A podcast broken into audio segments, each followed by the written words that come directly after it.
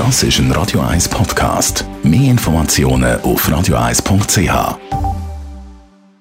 Doppelpunkt wird Ihnen präsentiert von der IM43 AG. In Immobilienfragen beraten wir Sie individuell, kompetent und aus einer Hand. www.im43.ch Herzlich willkommen zur letzten Ausgabe von Best of Doppelpunkt vom ersten Halbjahr 2016. Heute mit drei Männern, die bei mir zu Gast sind, nämlich dem SBB-Chef Andreas Meyer, dem Unirektor Michael Hingartner und dem Mr. Live at Sunset, dem Hans-Walter Hugler. Und wir fangen gerade mit ihm an. Er war im Februar zu Gast gewesen, das nachdem er hat bekannt geben dass Live at Sunset, das beliebte Musikfestival in Zürich, das Jahr nicht stattfindet. 20 Jahre lang hat Hans-Walter Hugler das Festival geführt. Terrorangst vor amerikanischen Stars und immer höhere Gagenforderungen haben zu dem Entscheid geführt. Genau über das haben wir geredet. Zuerst wollte ich von Hans-Walter Hugler aber wissen, wie fest ihm der Entscheid, die Ausgabe vom Live at Sunset 2016 ausfallen zu lassen, da hat. Ja, es ist mir recht schwer gefallen, weil ich bin natürlich schon seit äh, Anfang Dezember an dem Gedanken am Umschrauben und äh, habe einfach gemerkt, dass es hat sich nichts mehr Positives entwickelt vom Dezember bis Ende Januar. Und ich habe gewusst, also Ende Januar muss ich einfach, wenn ich es nicht zusammen habe, die Handbremse ziehen. Aber äh, es ist mir wirklich schwer gefallen, weil eigentlich haben wir äh, immer recht Zug drauf gehabt jetzt und äh, so einen gewissen Flow. Man hat auch, ja, das ganze Umfeld stimmt, äh, alle, die arbeiten, die Sponsoren und alles ziehen mit. Das ist schade, oder? Aber äh, ich habe einfach, ich habe die Acts einfach nicht zusammengebracht für das Budget, das wir haben. Mhm. Also auch eine grosse Struktur, die da mitschwingt. Ja, ja, klar. Man hört es auch ein bisschen äh, gesundheitlich angeschlagen, ein bisschen verkältet. Ist das eine, eine Reaktion auf das? Ja, es kann schon sein, dass, es so, dass, ich, dass ich ein bisschen ausbrennt bin, das stimmt. Ja. Und da äh, versuche ich jetzt auch wieder ein bisschen schauen, dass ich da wieder raufkomme, weil es, es muss einem ja Freude machen, das Ganze. Und wenn man, wenn man dann irgendwann einmal, wenn es einem zu viel wird, dann kann man das noch eine Zeit lang auch machen, aber irgendwann einmal sagen, jetzt muss ich mal zuerst das bügeln und dann wieder das Nächste. Also hast du auch äh, ein bisschen aus gesundheitlichen Gründen gesagt, irgendwann muss ich die Notbremse ziehen. Ich kann den Druck auch gar nicht mehr länger aushalten. Ja, also für mich selber schon, ja. Ja. Jetzt hast du das als musikalisches Sabbatical äh, betitelt, ein Jahr lang. Ganz im Ernst, kommt äh, das Live at Sunset wieder? Ist das nicht einfach so ein Ende aufraten? Nein, also im Ernst ist es so, dass wir wirklich äh, schon jetzt im, im Sinn haben, Vollgas geben für im nächsten Jahr. Das heißt, äh, ich versuche äh, Finanzierung auf bessere Beine zu stellen vor allem.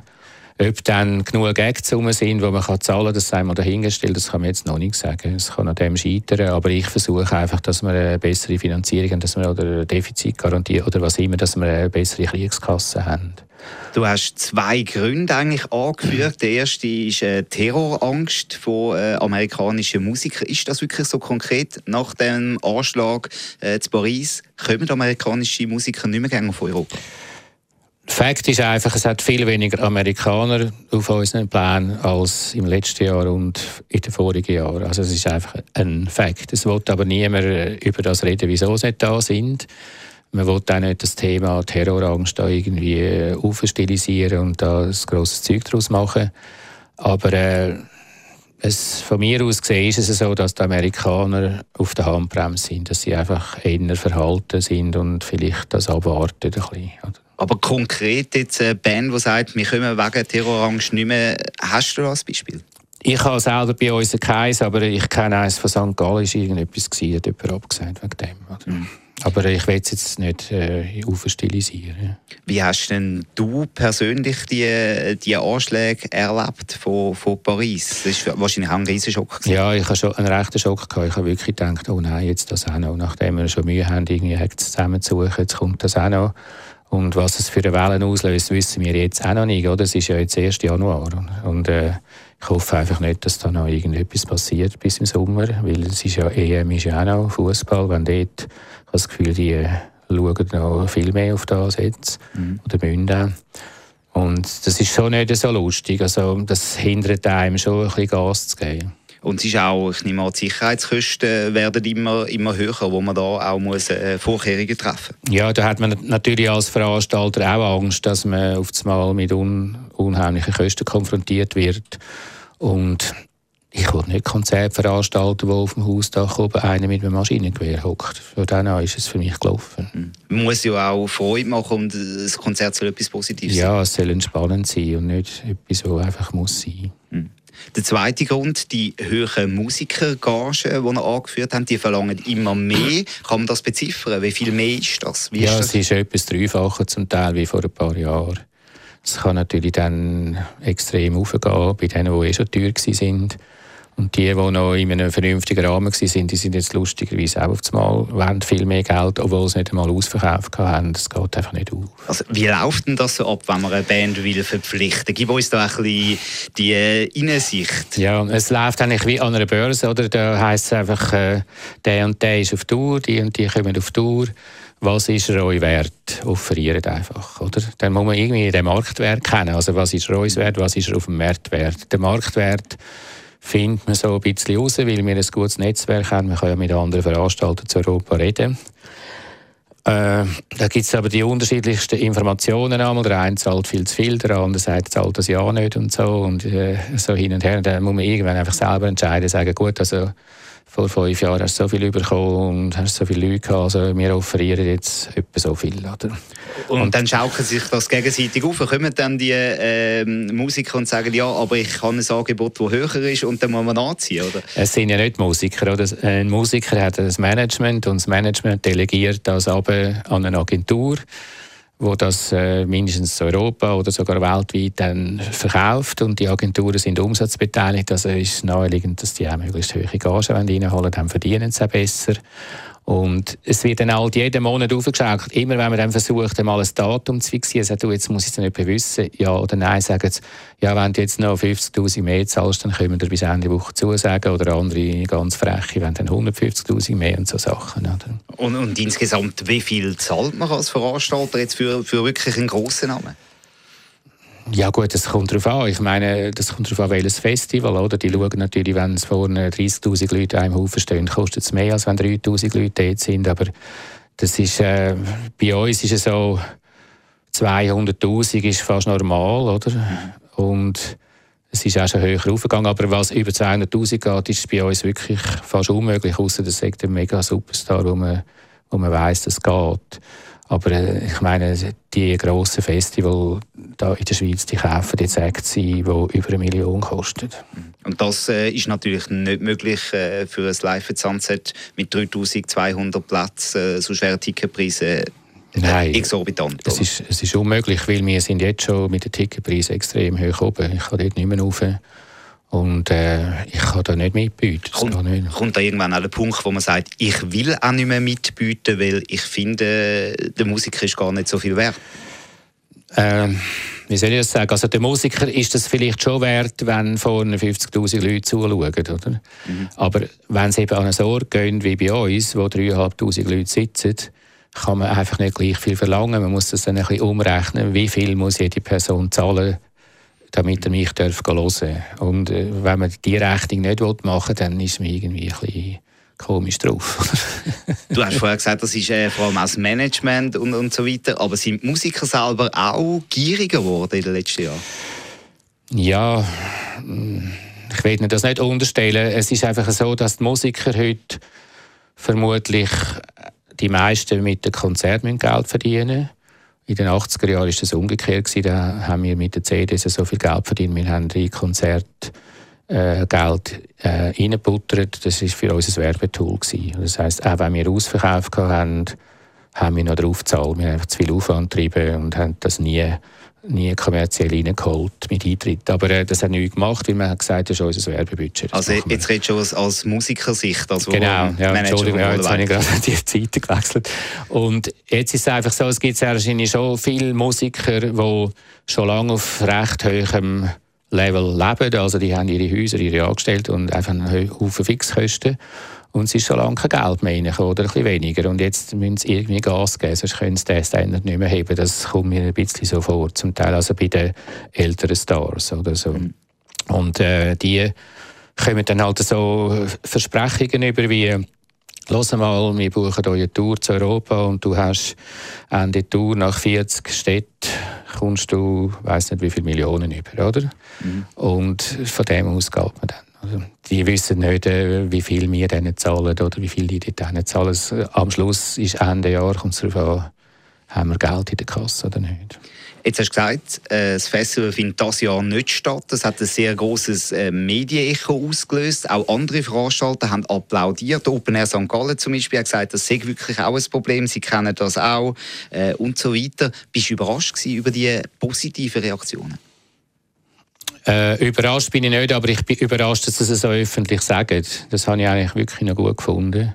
Und sie haben ja wirklich auch Probleme. Ich meine, St. Gallen hat jetzt extrem teuer eingekauft und äh, hat ihre Eintrittspreise um 30 Franken umgelupft. Und wenn man 30'000 mal 30 Franken rechnet, gibt es halt schon ein recht mehr Geld. Und mit dem könnte ich das sehr wahrscheinlich bügeln. Aber äh, sie sagen auch, sie haben jetzt einfach äh, oben ihnen gezahlt und unten ihnen zahlen sie wahrscheinlich nicht so viel, wie die gerne hätten zum Teil. Mhm. Also dass man einfach für, für die Headliners viel ausgibt ja. und der Rest, äh, die kleineren Bands, müssen dann noch das überkommen. Ja, es dürfte ein bisschen auf das rauslaufen. Ich wollte es nicht unterstellen, aber ich vermute, dass es auf das rausläuft. Es wird einfach Druck gemacht, es werden Muskeln gezeigt und ist es so. Jetzt könnte man ja auch einfach verstärkter zusammenarbeiten und sagen, wir, wir tun die Festivals in der Schweiz arbeiten ein bisschen verstärkter zusammen und gehen gar nicht mehr auf so einen höheren Preis. Warum äh, macht man das nicht? Ja, es, es gibt ja schon einen, einen, einen Zusammenschluss oder, von ein paar Festivals. Also Gurten und St. Gallen und noch ein paar andere haben sich zusammengehängt. Und die, die buchen jetzt quasi mehr oder weniger independent. Aber ähm, ich, ich glaube auch nicht, dass wirklich so viel Druck machen dass jetzt die Gagen deswegen runtergehen. Aber sie werden ein bisschen Muskeln zeigen, das stimmt. Aber man muss natürlich auch sehen, weißt, die Schweiz ist äh, ein Zettel von Deutschland, oder? Und ich meine, ehrlich gesagt, also jetzt, wenn wir ehrlich sind, sind wir vom deutschen Markt abhängig. Mhm. Wenn eine Madonna in der Schweiz spielt, dann spielt sie dort sicher in Deutschland auch noch fünf Konzerte und nicht, weil sie in der Schweiz spielt, spielt sie in Deutschland auch noch, sondern umgekehrt. Und der ganze Markt läuft über so grosse Länder, also die Engländer, die Deutschen oder was immer. Aber eigentlich ist, sind wir recht Deutschland abhängig vom Markt was dort läuft. Gibt es vielleicht in der Schweiz auch einfach zu viele Festivals, dass äh, halt der, der Konkurrenzdruck dann von der Festivalseite zu groß ist? Ja, vermutlich gibt es ein paar Festivals zu viel. Ja. dann könnte man ja eigentlich auch sagen, wenn man jetzt marktwirtschaftlich denkt, äh, die Schwächsten, die, die am wenigsten erfolgreich sind, die putzt. Und da gehört jetzt auch das Live at Sunset dazu. Ihr habt Fehler gemacht und darum äh, gibt es das jetzt das Jahr nicht. Wir haben keine Fehler gemacht. Und wir sind auch nicht so, so, so die Schwächsten da in, dem, in dieser Landschaft. Es ist einfach... Äh, ich habe einfach einen Vernunftsentscheid gefällt. Ich weiß nicht, wie die anderen Festivals dieses Jahr über die Runde kommen. Und äh, es, unser Festival hebt sich auch vom Style völlig ab von den anderen. Ich kann das einfach fast nicht vergleichen, weil die meisten Festivals sind äh, verrissen auf den Wiesen und das ist ganz ein anderer Groove. Da kommen die Leute und kaufen das Ticket an der Weihnachten und wissen gar nicht, wer spielt. Es sind viel mehr Events ja, und ja, bei euch geht man für ein einzelnes Konzert. Ja, man geht wegen dem Künstler dort an, der spielt, weil es kostet so viel, die kommen nicht um ein Bier trinken dort die Leute. Mhm. Und so ein Festival wie St. Gallen oder Gurten, das ist ein völlig anderes Konzept, das kann man eigentlich nicht vergleichen. Aber haben Sie da vielleicht auch Fehler gemacht im Konzept? Nein. Überhaupt keine... Äh Nein, sicher nicht. Das ist einfach ein anderer...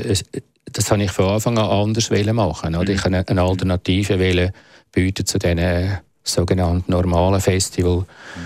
wo man ja, wo man kennt, wo man halt dann ein bisschen am WC ein bisschen lang ansteht, falls es überhaupt jemals aufgeht und so weiter. Also es ist einfach, es ist anders, aber es ist auch jünger und so weiter. Mhm. Und bei mir, ich habe schon versucht, möglichst äh, ein Mehrgenerationen-Festival anzubringen. Es ist auch einigermaßen gelungen, aber die hohen Eintrittspreise tun natürlich schon äh, einschränken. Mhm ob es mit dem Live at Sunset weitergeht nach der einjährigen Pause und was da vielleicht auch die Ideen dahinter sind. Über das reden wir gerade weiter. Zuerst lassen wir aber noch einen weiteren Song an. Was hören wir? Wir hören den John Legend, der auch am Live at Sunset gespielt hat, letztes Jahr All of Me.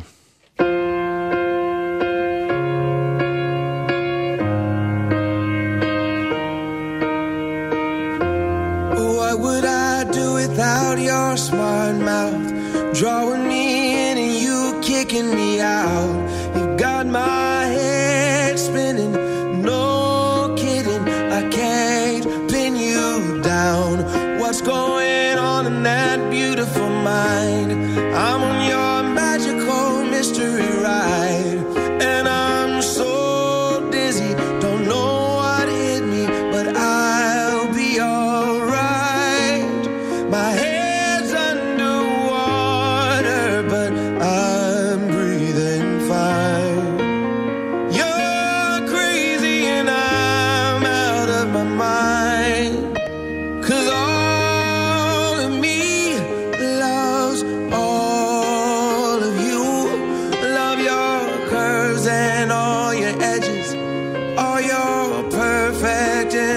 legends.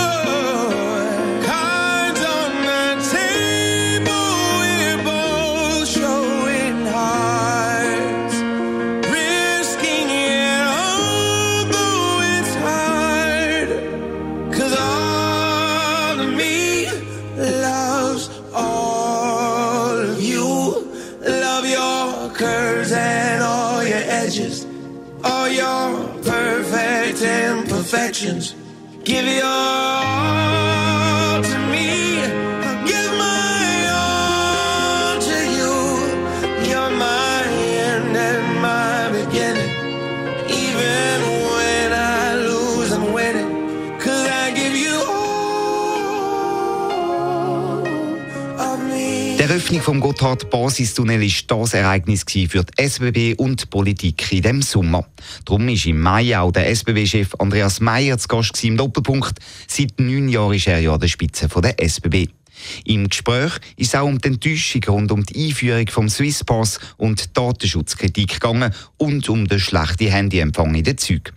Da hat sich ja sogar der Bundesrat eingemischt und gefordert, die SBB müsse den Empfang verbessern. Wie der Andreas Meyer reagiert hat, hören Sie selber. Es hat mich gestört.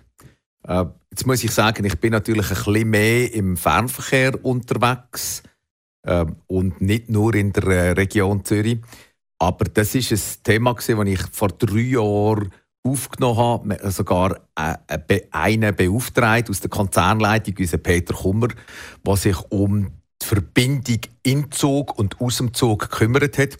Weil ich bin davon überzeugt, dass die Verbindung in und aus dem Zug für unsere Kunden gleich wichtig ist und immer wichtiger wird als die Verbindung mit dem Zug. Es ist äh, eigentlich egal, ob man manchmal zehn Minuten länger neumen ist, ja, wenn man kann schaffen, sich unterhalten, mit sozialen, über soziale Medien ver vernetzt sein. Aber Sie haben jetzt gesagt, seit drei Jahren äh, ist das ein Thema hoch auf der Agenda bei der SBB. Ich habe das Gefühl, wirklich verbessert, eben vor allem im Regionalverkehr hat sich das, das noch nicht, die Situation. Äh, Sie haben recht, da muss man wirklich unterscheiden. Im Fernverkehr haben wir alle Züge in der Zwischenzeit mit äh, Signalverstärker, mit sogenannten Repeater ausgerüstet. Und äh, ich weiß, was geht in diesen Zügen. Ich habe gerade vor kurzem äh, eine Telefonkonferenz aus dem Zug geführt, äh, von Bern äh, Richtung Luzern, gleichzeitig Akten abgeladen auf meinem, auf meinem iPad. Und da muss man unterscheiden eben zwischen dem Fernverkehr, wo wir grosse Verbesserungen hergebracht haben, übrigens auch dank äh, der Unterstützung der Telekommunikationsunternehmen. Und dann gibt es den Bereich Regionalverkehr. Jetzt muss man vielleicht vom Re beim Regionalverkehr einmal äh, verstehen, Regionalverkehr ist ein Verkehr, wo wir nicht einfach so fahren, eigenwirtschaftlich, ähm, unternehmerisch, sondern es ist bestellter Verkehr. Der Verkehr wird bestellt von Bund und Kanton und im Rahmen von diesen Bestellungen legen sie auch die Serviceelemente fest. Und Also die- dort gilt der Handyempfang nicht als Service. die legen zum Beispiel fest, ähm, ob mit oder ohne Zugbegleiter, äh, in welcher Frequenz, welches Rollmaterial und die Nachrüstung von der bestehenden Flotte mit den Repeater haben wir vor drei Jahren mit aufgenommen und sind dort noch nicht ganz so schnell vorwärts gekommen. Wir sind noch in diesen Genehmigungsverfahren, da brauchen wir die Genehmigung. Jetzt gerade äh, in der Diskussion, die in den letzten Tagen ja geführt worden ist, ist im Bund auch noch einmal bewusst worden, dass sie als Besteller ja da eigentlich zustimmen und äh, die Finanzierung äh, zusichern. Also das heisst, Sie haben mit der Bundesrätin, die Sie kritisiert hat für den Handyempfang in Zügen, haben Sie Kontakt gehabt mittlerweile? Ja, selbstverständlich. Wir pflegen äh, äh, einen guten, regelmäßigen Kontakt und äh, wir müssen da sicher vorwärts machen. Aber äh, die Besteller haben ihren Beitrag äh, auch zu leisten. Aber ich bin froh, dass die Diskussion jetzt nochmal geführt worden ist. Jetzt ist allen klar, wer eigentlich was in seinem Bereich zu machen hat, damit wir vorwärts kommen. Ich bin absolut Ihrer Meinung. In einem Zug heute ja, musst du genau gleich wie jedem anderen Lab ähm, Lebensbereich können unterhalten, musst können arbeiten, so wie Sie das vorher gesagt haben. Also Sie sagen, Sie sind sich dem Problem bewusst, man ist in Verhandlungen. Wann kann ich denn damit rechnen, dass ich auch, wenn ich von Zürich nach Winterthur fahre zum Beispiel, kann im Internet surfen? Also erstens einmal en avance. Die Diskussion hat das, hat das jetzt noch einmal äh, beschleunigt. Ähm, jetzt gibt es äh, Plan, wenn dass man äh, die Züge ausrüsten. Man muss ja die jedes Mal wieder aus dem Betrieb nehmen und das, da nutzen wir jetzt geplante Revisionen. Wir werden in erster Priorität Doppelstockzüge im Raum Zürich äh, ausrüsten.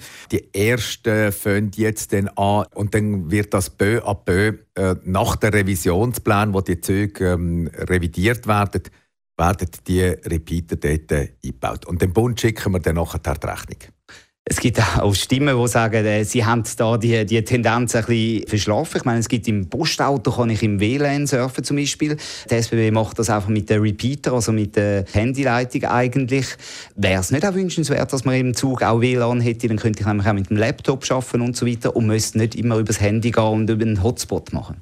Also verschlafen auf gar keinen Fall, im Gegenteil. Wir sind äh, eigentlich die gesehen und in dem Fall sogar ich höchstpersönlich, wo das zur eigenen Chefsache gemacht habe, weil ich gefunden habe, es ist ein wichtiges Bedürfnis und wir kommen nicht schnell genug voran. Aber im Postauto habe ich zum Beispiel.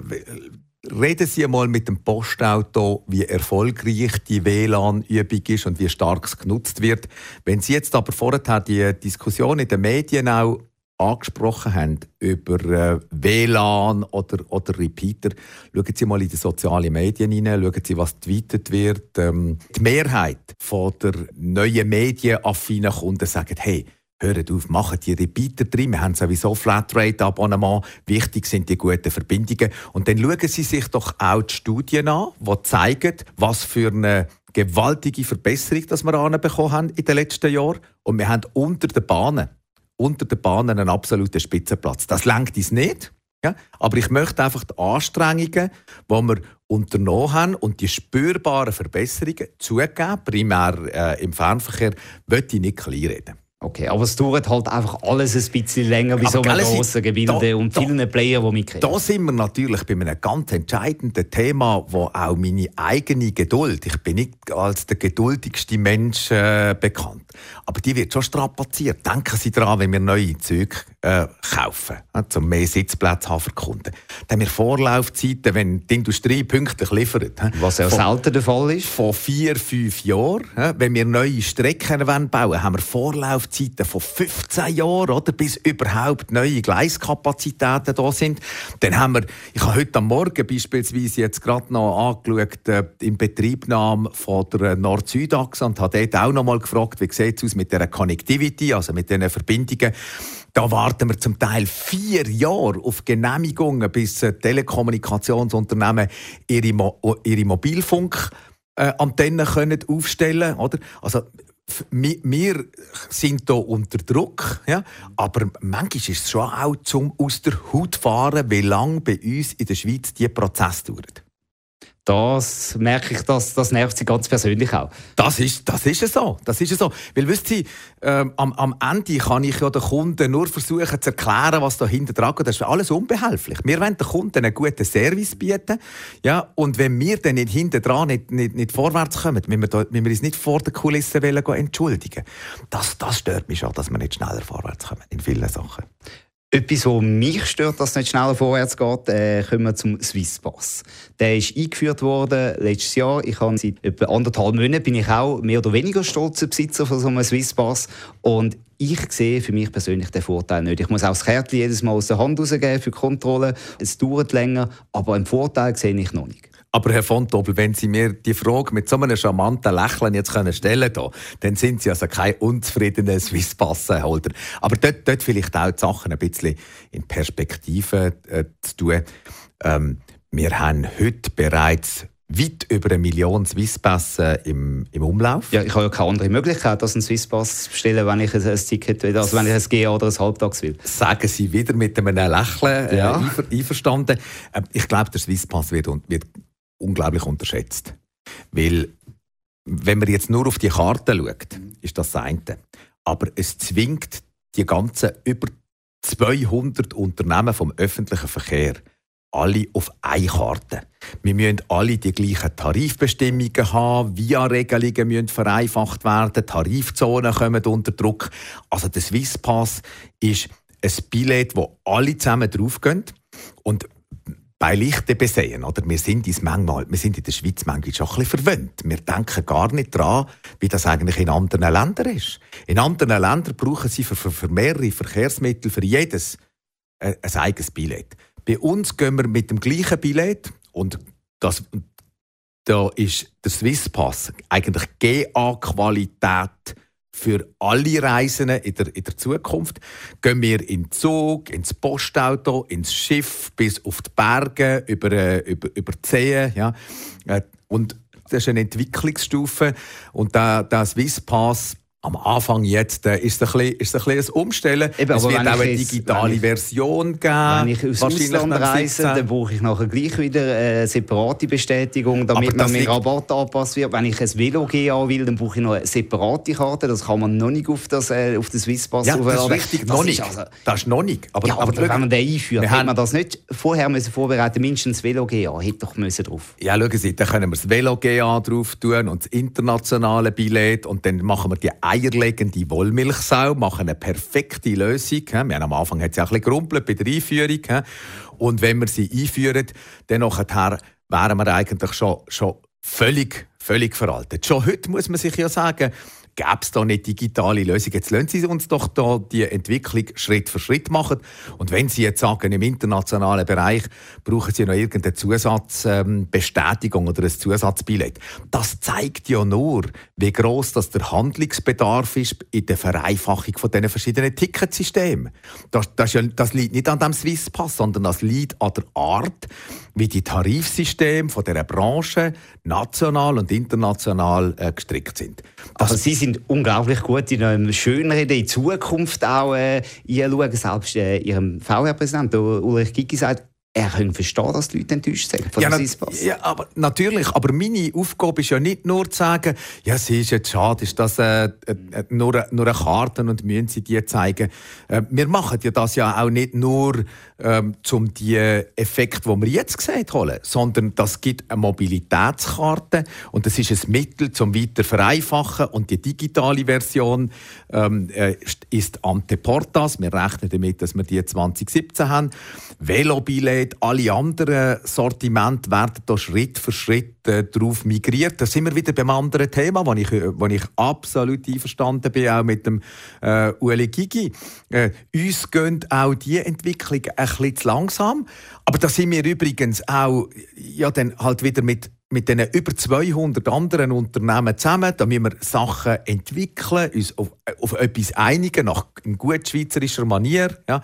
Aber ich glaube, ähm, äh, am Ende wird alles gut und wenn es noch nicht gut ist, ist es noch nicht das Ende. Gut, ich hoffe, dass wir in einem Jahr oder so noch mal reden können und dann äh, schaue ich mal, ob ich dann auch ein bisschen überzeugter bin von dem Swiss Pass. Es wird noch nicht die perfekte Lösung sein, aber in einem Jahr ist es äh, ein Jahr besser. Okay. Ich glaube, Sie haben äh, den, den, Schritt in die Digitalisierung auch gemacht, damit äh, man nachher kann Preise differenzieren kann. Dass äh, viel befahrene Strecken äh, zu Zeiten, wo viel befahren werden, dass man dort kann früher oder später mehr verlangen als für andere Strecken. Ist das wirklich der richtige Weg, den man da einschlagen Ich glaube, Digitalisierung spüren wir vor allem auch im Verkauf. Wir haben ja im letzten Jahr beispielsweise eine Million Billette von 20 Millionen weniger am Schalter verkauft. Die gehen alles äh, auf, die mobile, auf die mobilen Kanäle. Wir haben 40 Prozent mehr äh, Zunahme.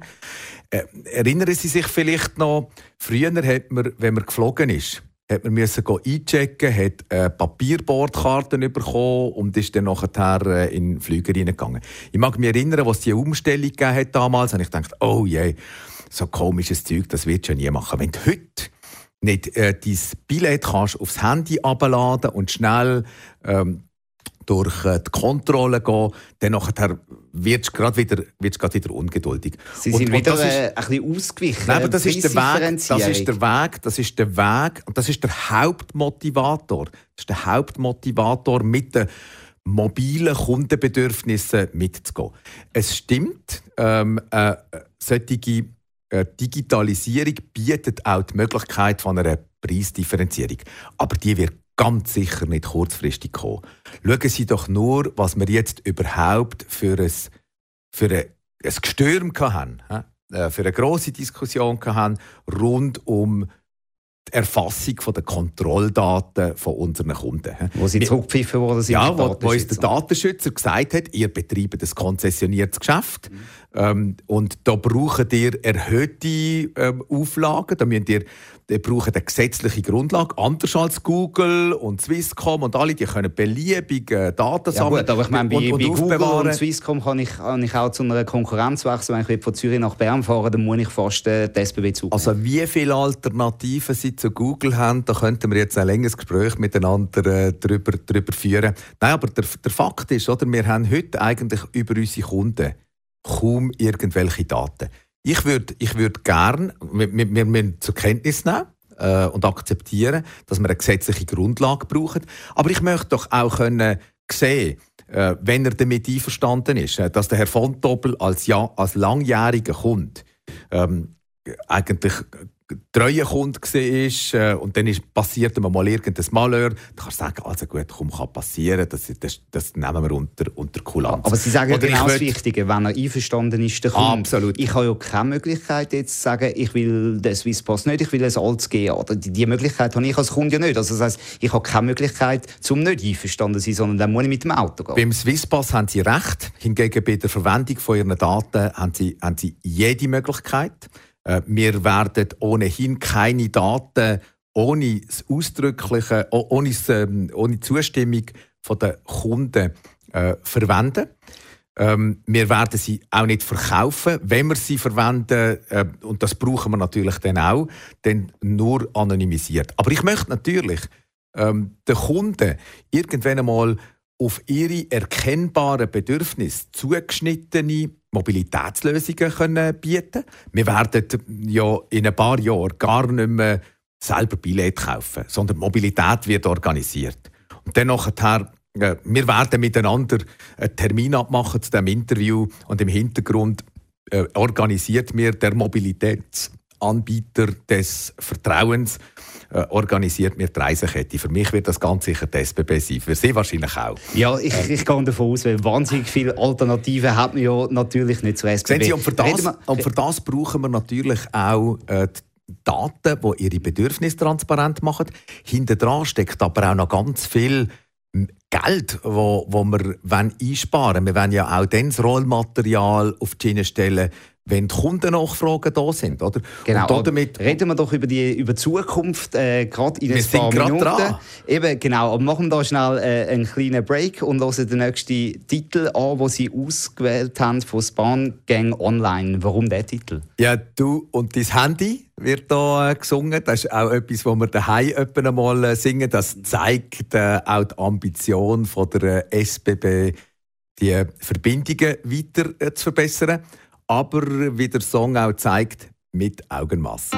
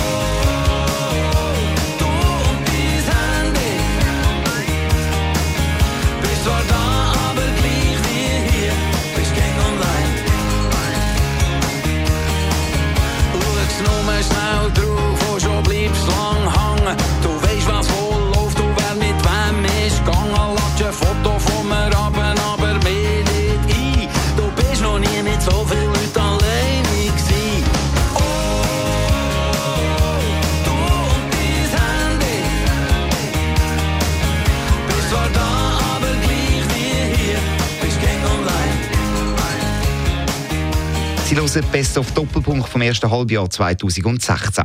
Im Februar ist der Unirektor Michael Hengartner bei mir zu Gast gewesen. Seit gut zwei Jahren ist er ja an der Spitze der Uni. Und hat sich in dieser Zeit auch um den sogenannten Fall Mörgeli müssen kümmern, wo ja zu einer regelrechten Schlammschlacht ausgeartet ist. Ich wollte von ihm wissen, ob ihn das stört, dass ihn die Geschichte jetzt schon so lange verfolgt. Also, part of the job.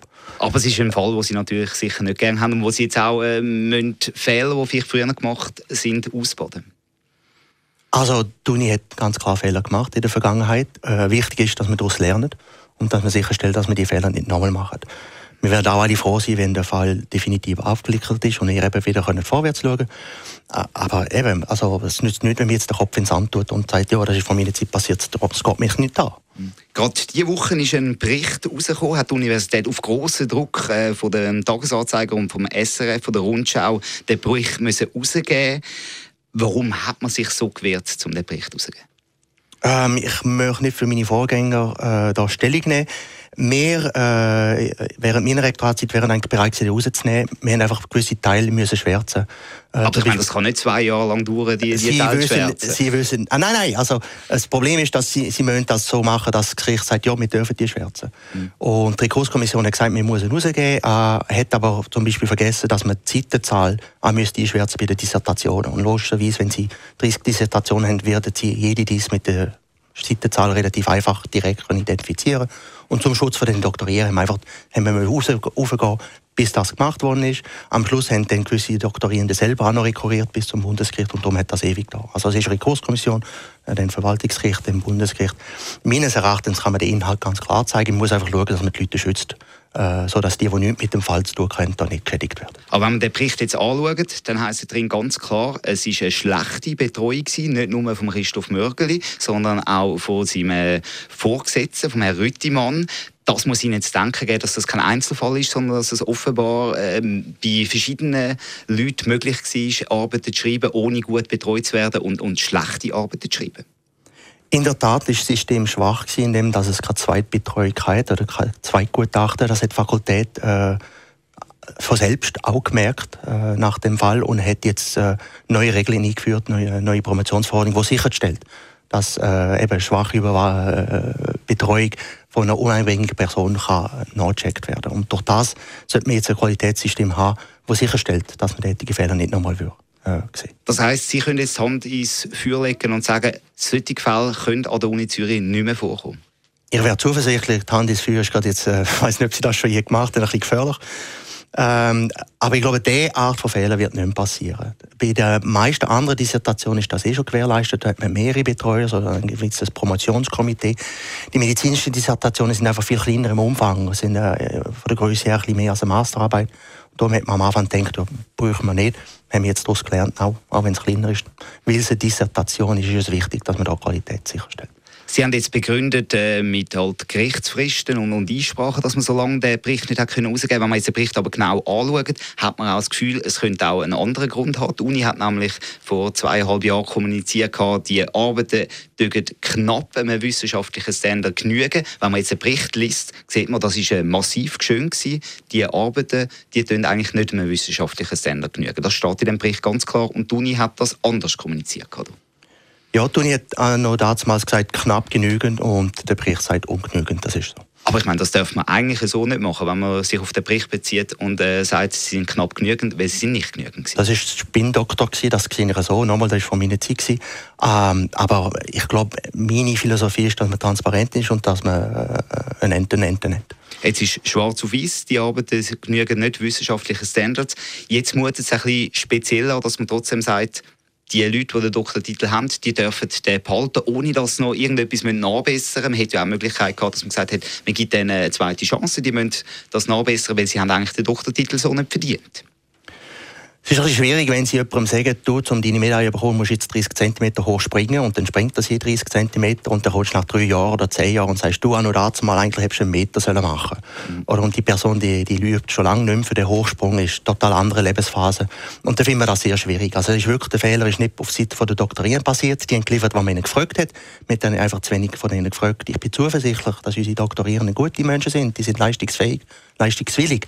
Aber logischerweise werden sie nicht dreimal mehr machen, als was man von ihnen verlangt. Jetzt, nach zehn Jahren, nochmal kommen und fragen, dass sie sich in die Materie nicht tun, äh, wäre fast eine Plagerei. Also finden wir unverhältnismäßig. Und darum haben wir gefunden, nein, macht man nicht. Aber also, wie Sie sagen, Sie leben ist, damit, Sie leben damit, dass jetzt da Doktorierende oder Doktoranden äh, mit einem Doktortitel rumlaufen, die eigentlich nicht verdient hätten. Nochmal, ich glaube, die haben den verdient, insofern, dass sie geliefert haben, was wir gefragt haben. Der Fehler ist bei uns passiert, nicht bei den Doktorierenden. Also, dass sie jetzt Doktorierenden bestrafen, weil wir Betreuungsqualität nicht eingereicht haben, finde ich einfach falsch. Mhm. Das ist, wenn sie eine Prüfung machen und äh, äh, am Schluss tun sie, äh, weiß nicht, sie, sie gehen einem Studenten Vierer, dann kommt raus, dass sie falsch gerechnet haben, müssen sie schauen, oder? Der Fehler ist bei uns, muss man schauen, dass man die Studenten auch schützt gegen ähm, Fehler von der Universität. Die passieren immer wieder. Wir haben gerade in St. Gallen gesehen, wenn sie jetzt eine Prüfung wiederholen. Äh, es ist niemand perfekt auf der Welt. Keine Uni ist perfekt. Äh, nicht einmal äh, kein Radiostudio ist perfekt, würde ich sogar behaupten. Außer das Radio 1 Studio natürlich. natürlich. Ähm, ein zweiter Kritikpunkt an diesem Bericht ist auch, dass man rein nur die Arbeit angeschaut hat und von dort aus darauf schließt, wie die Betreuungssituation war. Man sagt, Betreuung war schlecht, vor allem beim Herrn Mörgli und beim Herrn Rüttimann, aber das kann man doch gar nicht aus, äh, nur aus der Arbeit herauslesen. Äh, es ist so, dass man wahrscheinlich dort noch aussagekräftigere äh, Statements hätte können wenn man dem noch mehr vorbeigegangen wäre, wenn man die Leute interviewt hätte. Das ist eigentlich von der Schwäche von dem Report und das relativiert auch wieder äh, der Absolutismus von dieser Aussage. Und das muss natürlich auch dann wieder in die Waagschale werfen. Also das Sie sind nicht ganz glücklich mit dem Bericht, äh, spüre ich da raus? Der Bericht ist geschrieben worden, die Autoren haben, äh, stehen dahinter und sagen, äh, wir, wir stehen zu diesen Aussagen. Stehen Sie auch dahinter? Ich habe den zur Kenntnis genommen und mir ist wichtig äh, meine Philosophie ist nicht herausfinden, wer schuldig ist, sondern wie können wir das System so verbessern, dass wir nicht zweimal in diese Falle hineinfallen. Hm. Jetzt haben wir auch äh, den Fall Iris Ritzmann, der mit dem Fall sehr eng zusammenhängt. Sie schafft äh, nicht mehr an der Universität, weil sie soll ähm, geheime Inhalte an Journalisten weitergegeben haben. Der Fall der ist immer noch hängig. Man sieht jetzt bei dem Bericht, sie ist die, die offenbar die Doktoranden sehr gut betreut hat, mit einem großen Abstand zu den anderen. Tut es ihnen weh, dass sie im Moment immer noch nicht an der Uni Zürich arbeiten kann? Äh, die ganze Geschichte ist eine tragische Geschichte. Es hat nur Verlierer gegeben. Es hat niemand gegeben, der etwas gewonnen hat. Und von dem aus ist es äh, sicher nicht eine glückliche Reihenfolge von Ereignissen, die sich stattgefunden haben. Äh, für sie persönlich ist es ja, also wirklich ein schweres Schicksal gewesen. Ähm, Und sie kämpft immer noch, dass sie wieder zurückkommen an die Universität. Gibt es diese Möglichkeit? Ähm, ja, also sie hat Rekurs eingeleitet. Der, der Rekurs ist jetzt einfach mal suspendiert, weil sie wissen, sie, sie wird ja von der Straf, äh, von der Strafanwalt äh, hat sie das Verfahren. Mhm. Ähm, der Teil des Verfahrens wird eindeutig noch mehrere Jahre dauern. Und so. den schaut man dann wieder an, wenn ein rechtskräftiges Urteil von einem Gericht da ist, ob sie eventuell wieder muss, darf, muss an die Uni zurückkommen. Ähm, Im kantonalen Gesetz gibt es keine äh, Situation, wo man jemanden muss wieder anstellen muss. Mhm. Ähm, aber eben wie mit aber wenn sie gute Arbeit gemacht hat und jetzt sich die, die Anschuldigungen würde die Luft äh, auflösen vor Gericht, dann wäre es ja auch naheliegend, dass man sie wieder wieder anstellt. Jetzt sind sie sehr hypothetisch und so, so in einem laufenden Verfahren, wo man nicht alle Fakten kennt, müssen wir sehr sorgfältig antworten. Ich vorschlagen, dass wir sagen, wir schauen das an, wenn wir dann so weit sind. Mhm.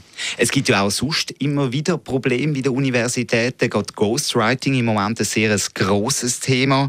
Ähm, ist da nicht das Problem, dass die Universitäten immer mehr gewachsen sind? Man hat jetzt 26.000 Studierende an der Universität Zürich. Das ist ein, ein Drittel mehr innerhalb von 20 Jahren da gibt es auch Möglichkeiten, dass man eher kann durchschlüpfen kann, wenn es so eine grosse Institution ist. Es hat nichts direkt mit der Größe der Institution zu tun. Äh, was wichtig ist, sind Betreuungsverhältnisse. Mhm. Und die sind in den letzten zehn Jahren äh, besser geworden, nicht schlechter geworden. Also wir haben mehr Professoren pro Student oder weniger Studenten pro Professor als, als vor 10, 15 Jahren. Es geht also in die richtige Richtung. Was äh, sich aber geändert hat, ganz klar mit, der, mit dem Bologna-System, ist, dass es viel mehr Prüfungen gibt. Und dann äh, gibt es Möglichkeiten, dass man als Teil von diesen Leistungsnachweisen eben schriftliche Arbeit fordert. Und, und die, die Anzahl von schriftlicher Arbeit, die man einfordert, hat ist dramatisch genug genommen. In gewissen Studiengängen, lange nicht alle, aber in gewissen Studiengängen. Und dort gibt es bei kleineren Arbeiten natürlich dann einen gewissen Anreiz für, für Studis, um zu sagen, hm, es merkt eh niemand, ob ich das geschrieben habe oder nicht. Äh, und ich würde da sagen, es gibt eine kleine Anzahl von Studenten, die dann dem, äh, dem Lockvogel folgen. Sie sagen eine kleine Anzahl von Studenten. Es gibt auch äh, Leute, die sagen, das ist ein sehr grosser Teil. Man hat Zahlen gehört, bis zu 50 Prozent. Ich glaube, die ist ein bisschen hochgegriffen, die Zahl. Aber es ist wahrscheinlich mehr als nur ganz ein kleiner Teil. Nein, die Schätzungen sind im Promillbereich. Also weniger von einer auf 100 Studentinnen und Studenten greift zu dieser Methode äh, während dem Studium. Äh, ich finde, das ist immer noch zu hoch. Jeder Fall ist ein Fall zu viel. Aber nochmal, ich finde es schwierig, wenn man die ganze Studentenschaft jetzt unter generell Verdacht tut. Also nochmal, die, unsere Studenten sind gute Studenten, die Schweizer Jugend, das sind leistungsfähige, leistungswillige junge Frauen und Männer. Die sind bereit, die Arbeit selber zu schreiben und sind dann auch stolz, wenn sie eine gute Arbeit geschrieben haben. Ist das nicht ein bisschen naiv? Weil äh, es ist ja doch auch so, dass man weiß, es gibt immer einen, einen, Prozentsatz von Leuten, die versuchen zu beschissen, die sich versucht, einen, einen Vorteil rauszuholen. Und wenn sie sagen, das sind wenige Promille, ist das nicht ein bisschen naiv?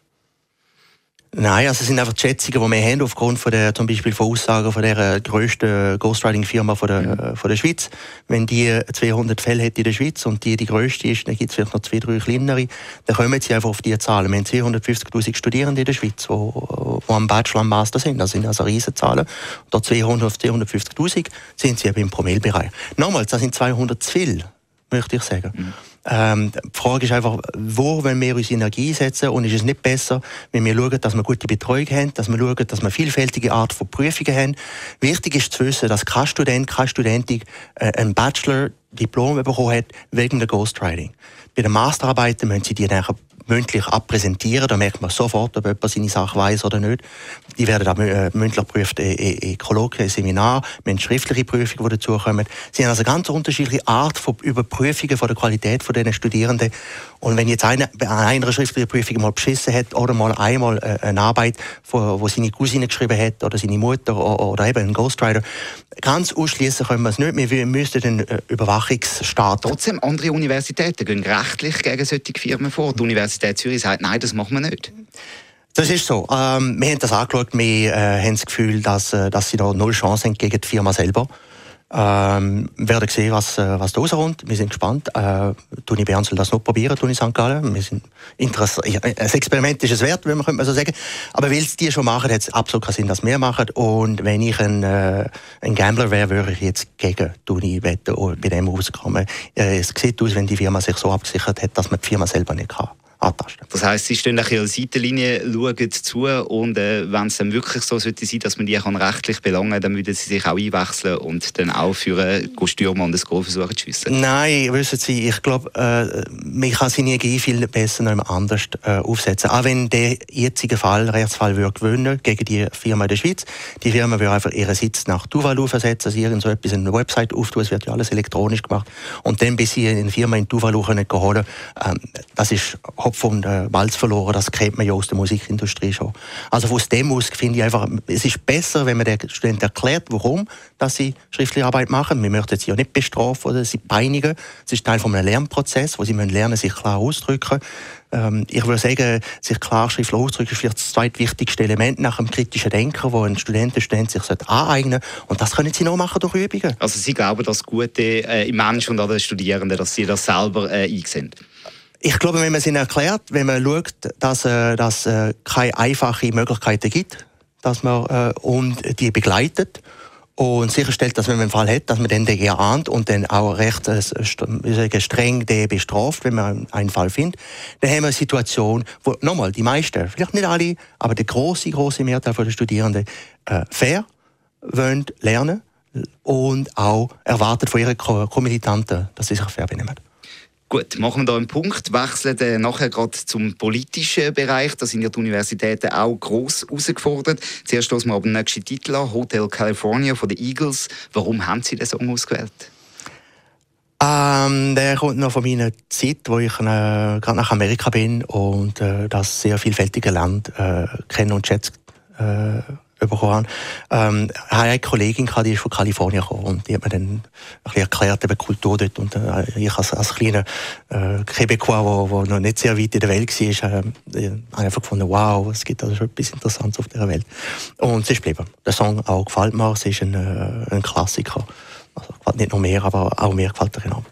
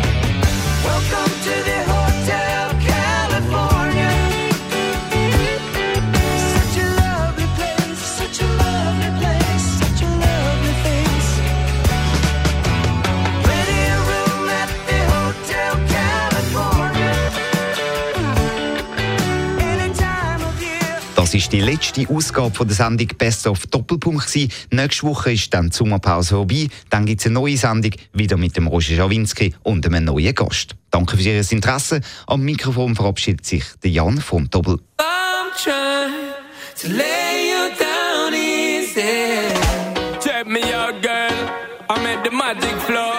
Check me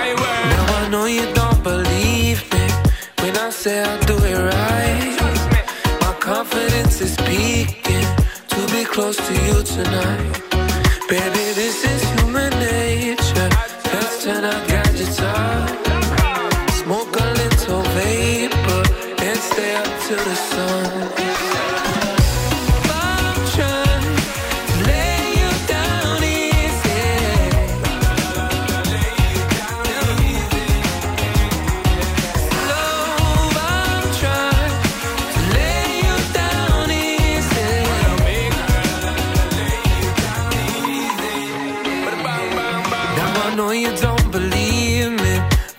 say I mean no harm.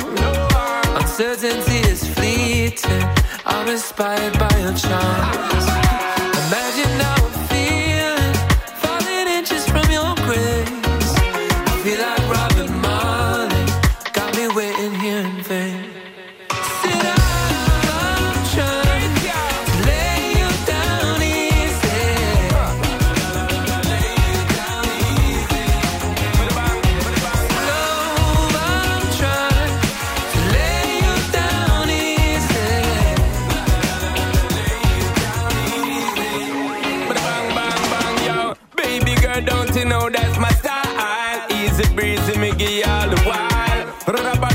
A dance all night. Loving your shape, and me love your profile. Girl, your body so hot, number one pon my clock. I yo me want take well tonight. I want your come in. I yo me say in a dream. Love how you keep it tight.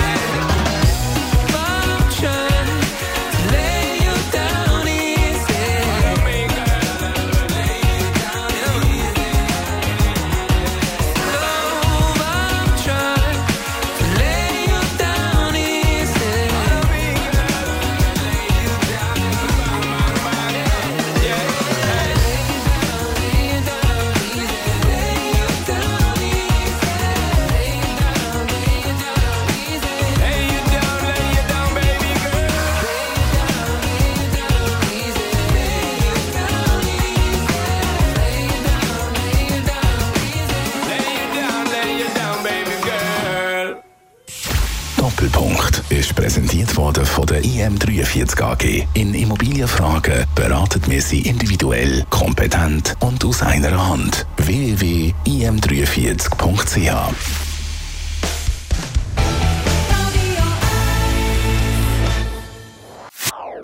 Das ist ein Radio 1 Podcast. Mehr Informationen auf radio1.ch.